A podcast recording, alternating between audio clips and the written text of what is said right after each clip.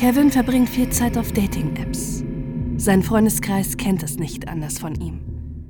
Er stürzt sich oft in kurzweilige Beziehungen oder One-Night-Stands, um sich von seinen eigenen Problemen abzulenken. Auch Heiligabend ist einer dieser Tage, an denen Kevin das Leben schwerfällt. Auch an diesem Abend findet er ein Match.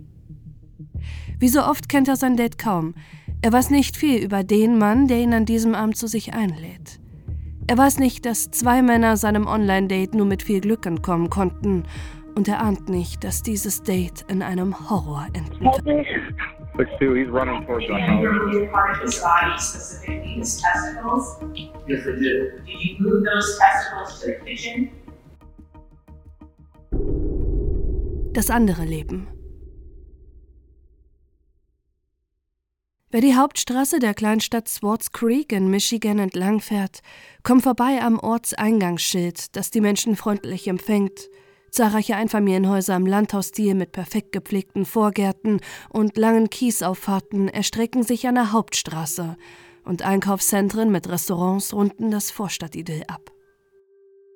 Swartz Creek ist eine von tausenden amerikanischen Vorstädten, in denen das Leben der Einheimischen als ungeschriebenes Gesetz bereits vorbestimmt ist. Job, Haus, Familie. Wer von dem Bild der perfekten Vorstadtfamilie abweicht, hat es schwer in den kleinen ländlichen Gemeinden.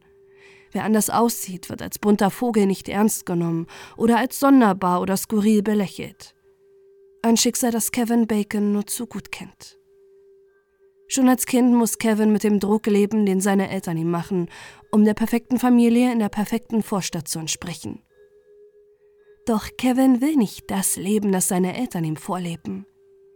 Er merkt schon früh, dass er in die scheinbar heile Welt der Kleinstadt nicht passt und er mit den konservativen Vorstellungen der anderen nicht übereinstimmt.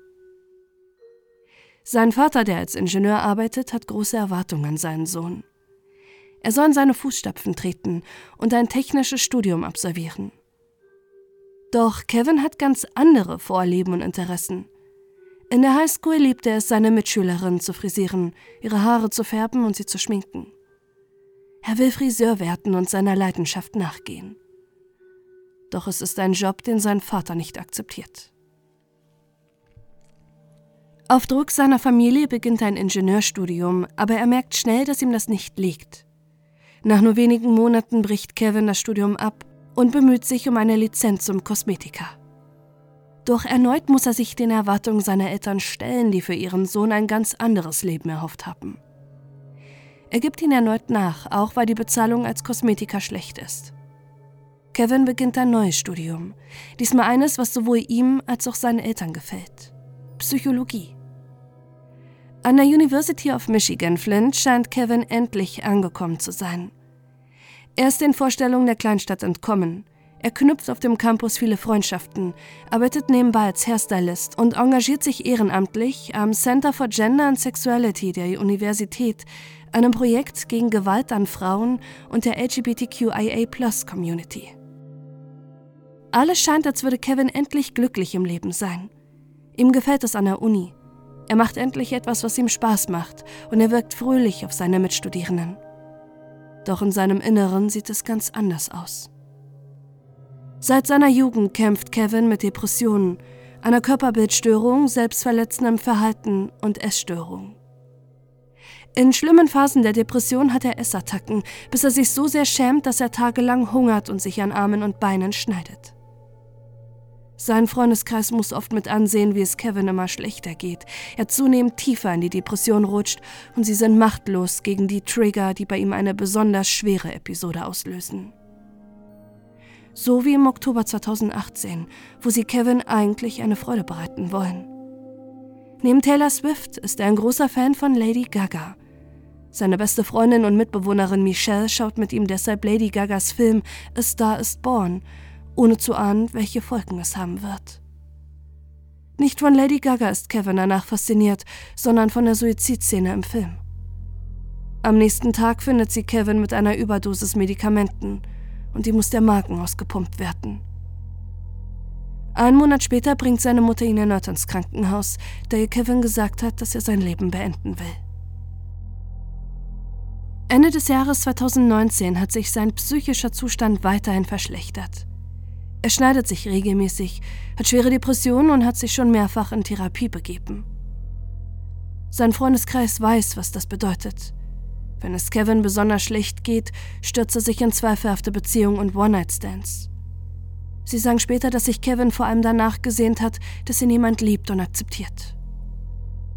Doch durch Kevins instabilen psychischen Zustand zieht er vor allem manipulative Männer an, die ihn ausnutzen. Gleichzeitig hofft Kevin jedes Mal, dass er seine Partner ändern könne. Doch das ist nie der Fall. Einer seiner Ex-Freunde hat ihn finanziell ausgenutzt. Außerdem wurde er in früheren Beziehungen psychisch und physisch missbraucht und gegaslightet. Die gescheiterten Beziehungen treiben ihn immer tiefer in die Depression, ein Strudel, der Ende 2019 an einem Tiefpunkt ist. Doch Kevin hat bereits Pläne, wie er aus all dem ausbrechen will. Er will endlich die Kleinstadt Swartz Creek hinter sich lassen, in der er sich gefangen und fehl am Platz fühlt. Der Ort, an dem er nie so akzeptiert wurde, wie er ist. Er hat bereits einen Plan. Wenn er genug Geld gespart hat, will er nach Chicago ziehen, seine Traumstadt. Doch dieser Wunsch wird sich nie für ihn erfüllen.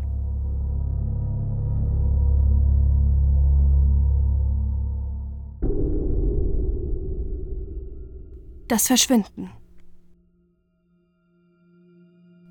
Am 24. Dezember 2019 arbeitet Kevin tagsüber im Friseursalon seiner Heimatstadt Swartz Creek. Nach dem Feierabend hat er seiner Mutter und seiner Schwester versprochen, ihnen für das Familienessen am Abend die Haare zu stylen. Als Kevin am Nachmittag in seine WG zurückkommt, die er sich mit seiner besten Freundin und Mitbewohnerin Michelle teilt, ist er aufgebracht. Seine Eltern haben Verwandte zum Abendessen eingeladen, die er nicht mag. Kevin ist enttäuscht von seinen Eltern und hat das Familientreffen abgesagt. Michelle weiß, was das bedeutet. Er wird sich auf einer Dating-App mit dem erstbesten Mann verabreden, denn die Auswahl in der Vorstadt ist nicht groß. Es ist ein typisches Verhalten von Kevin, das sein Freundeskreis von ihm kennt. Er versucht sich von seinen Problemen und Gefühlen mit Sex abzulenken. So ist es auch am 24. Dezember 2019.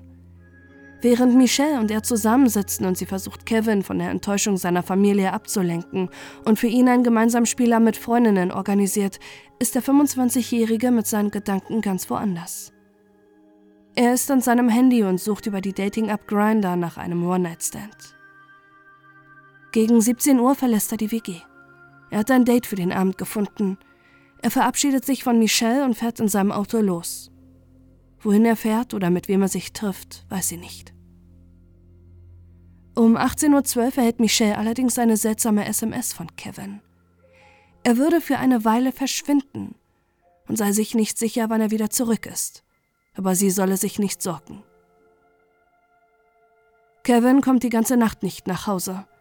Während Michelle anfangs noch denkt, dass er sich so gut mit seinem Date versteht, dass er überschwänglich die SMS geschrieben hat in der Hoffnung, dass sich mehr ergibt, wächst stattdessen nun ihre Sorge um jede Stunde.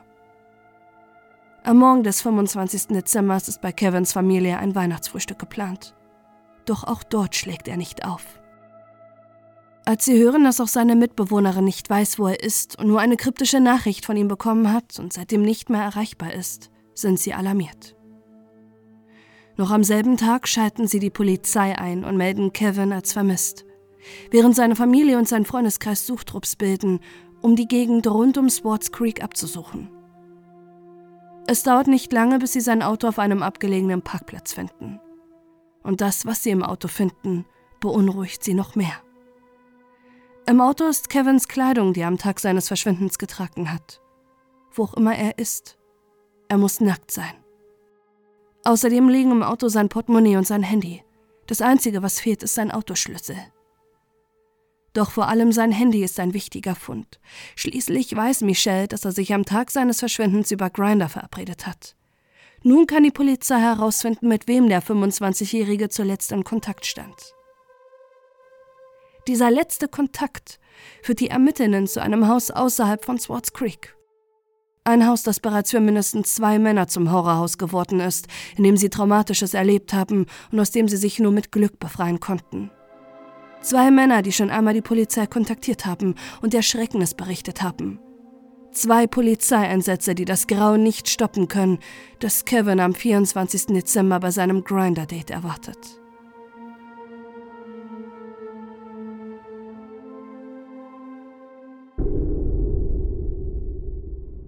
Die Überlebenden.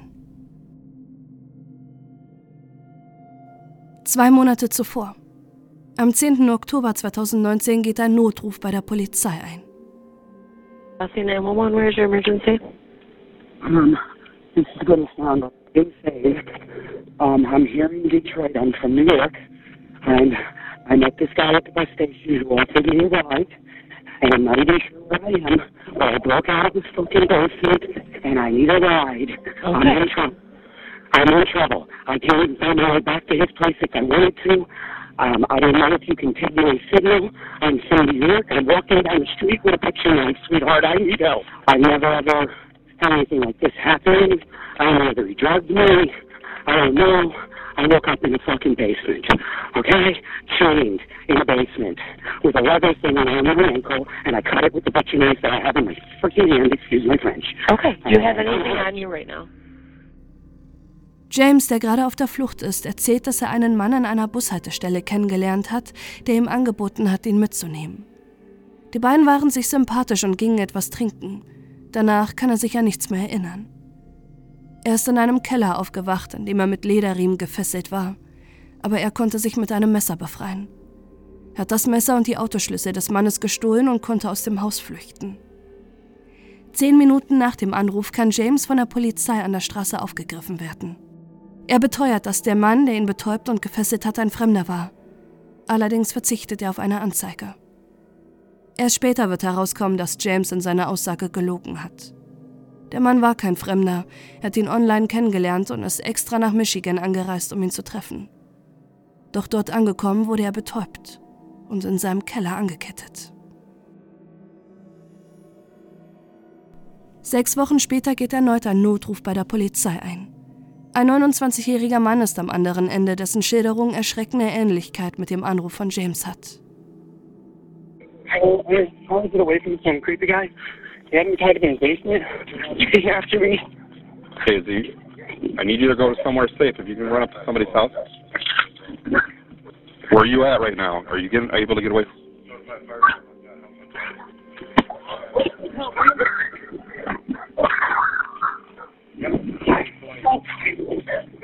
Help me.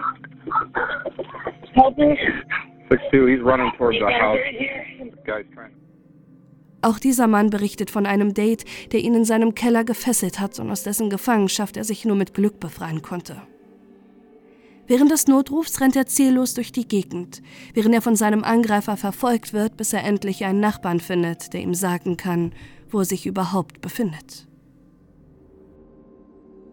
Anstatt diesen zweiten Notruf ernst zu nehmen, nimmt diesmal die Polizei keine Anzeige auf. Obwohl der 29-Jährige verängstigt ist, kann ihn der Mann, aus dessen Fängen er sich befreien konnte, versichern, dass es sich nur um ein harmloses Date gehandelt habe, das aus den Rudern gelaufen ist. Er habe den 29-Jährigen nur verfolgt, der einen Lederkilt von ihm trug, der teuer ist. Als die Details über diese Vorfälle nach dem Verschwinden von Kevin Bacon bekannt werden, sind seine Familie und sein Freundeskreis fassungslos. Wieso nahm niemand die entführten Männer bei der Polizei ernst? Warum war in der Öffentlichkeit nicht bekannt, dass jemand in der Gegend lebt, der Männer zu sich lockt, sie betäubt und anschließend fesselt? Kevins Mitbewohnerin äußert sich dazu in einem Interview mit folgenden Worten. Liegt es daran, dass nur schwule Männer in Gefahr waren? Man stelle sich ja mal vor, ein Mädchen sei in einem Keller gefangen gehalten worden und hätte sich befreien können. Selbst wenn sie gesagt hätte, dass sie keine Anzeige stellen will, hätte die Polizei ermittelt. Auch der Anwalt von Kevins Familie ist entrüstet darüber, wie tatenlos die Polizei nach den Notrufen vorgegangen ist. Es hätte weitere Untersuchungen geben müssen. Nur ein bisschen Polizeiarbeit hätte alles verhindern können und hätte vermutlich Kevins Leben gerettet.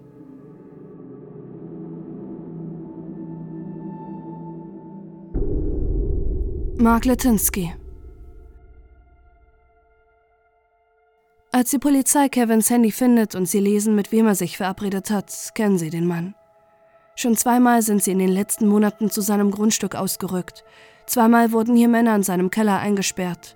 Und nun führt ein verschwundener Mann die Ermittlerinnen erneut zu Mark Latinsky. Seit Mitte der 90er Jahre arbeitet Mark Latinsky als Chemiker. Er verdient zu diesem Zeitpunkt gutes Geld, ist verheiratet und hat vier Kinder. Ein glückliches Leben, das nur auf den ersten Blick so wirkt. Seit Jahren kämpft er mit psychischen Problemen, die sich bis zum Jahr 2012 verschlimmern. Er hat zahlreiche Diagnosen, darunter schwere chronische Depressionen mit psychotischen Merkmalen, eine Anpassungsstörung, Angststörung mit paranoider Schizophrenie und Borderline-Persönlichkeitsmerkmalen. 2013 zerbricht seine Ehe. Als Grund führt seine Ex-Frau an, dass sich Mark zunehmend geweigert hat, seine Medikamente zu nehmen, was ihn unberechenbar gemacht hat. Zu dieser Zeit beginnt er Folterfilme zu konsumieren und droht ihr und den Kindern, sie umzubringen. 2016 heiratet Mark erneut. Sein Mann Jamie hat er ebenfalls über Grinder kennengelernt. Zunächst ist die Beziehung glücklich, doch schon bald lernt er eine andere Seite seines Partners kennen. Immer häufiger kommt es zum Streit, dass sich Mark weigert, seine Medikamente zu nehmen. Genauso wie seine Ex-Partnerin berichtet auch Jamie, dass dadurch eine andere Seite in Mark hervorkommt. Ein Monster, wie ihn selbst nennt. Mark macht ihm zunehmend Angst und sein Verhalten wird immer skurriler. Er wird fanatischer Anhänger von Verschwörungserzählungen und nennt sich Edgar Thomas Hill. Er sei angeblich der Abkömmling einer britischen Aristokratenfamilie aus Wales. Jamie reicht es. Er trennt sich 2019 von Mark. Im selben Jahr verliert Mark zusätzlich seinen Job als Chemiker, der sich in seinem Verschwörungswahn eingeredet hat, dass er gezwungen werde, giftige Stoffe herzustellen. Mark ist nun alleine. Er nimmt keine Medikamente mehr und verliert sich immer mehr in seinen psychischen Erkrankungen und seinen Verschwörungserzählungen. Seine freie Zeit verbringt er vor allem auf Grinder. Dort will er Männer kennenlernen, die er zu sich locken kann – denn Mark Latinsky hat seit Wochen einen grauenhaften Wunsch. Er will einen Menschen essen.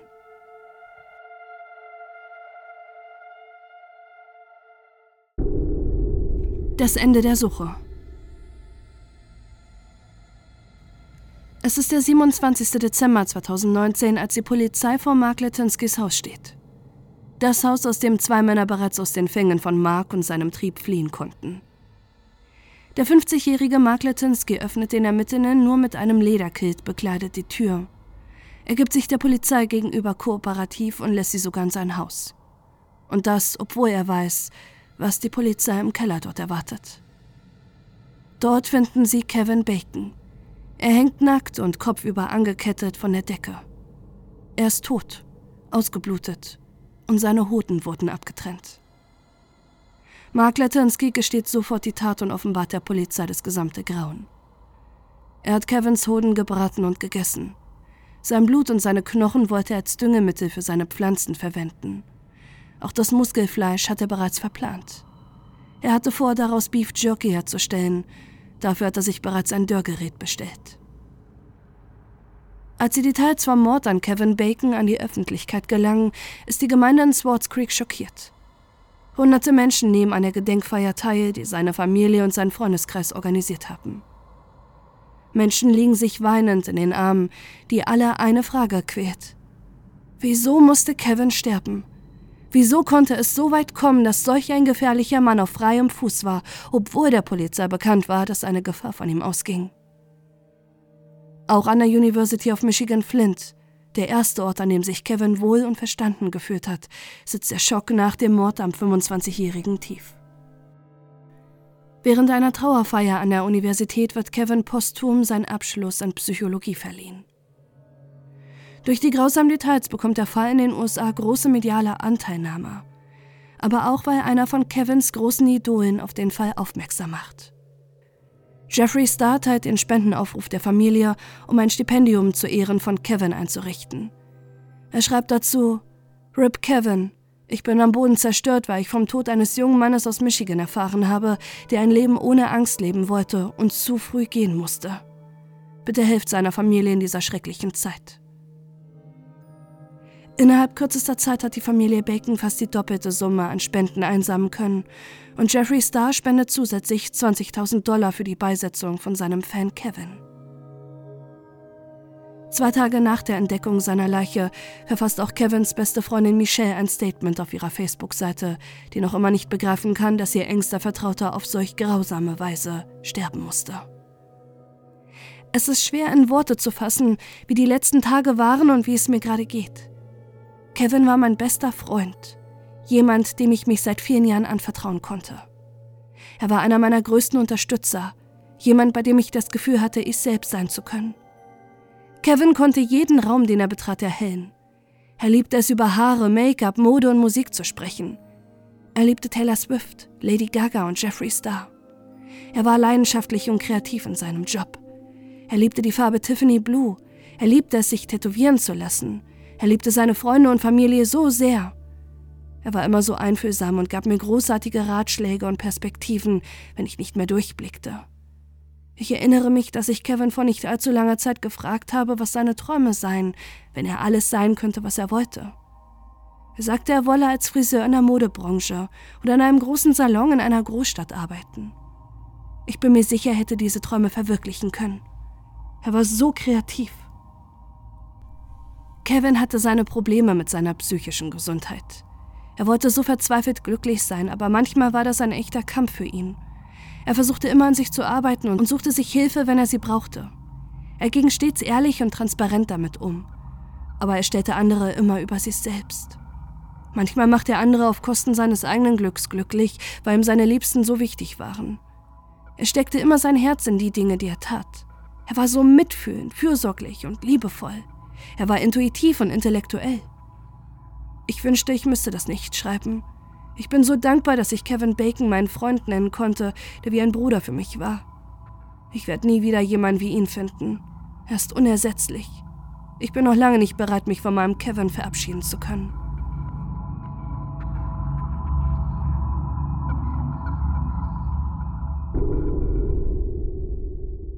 Die Wahrheit.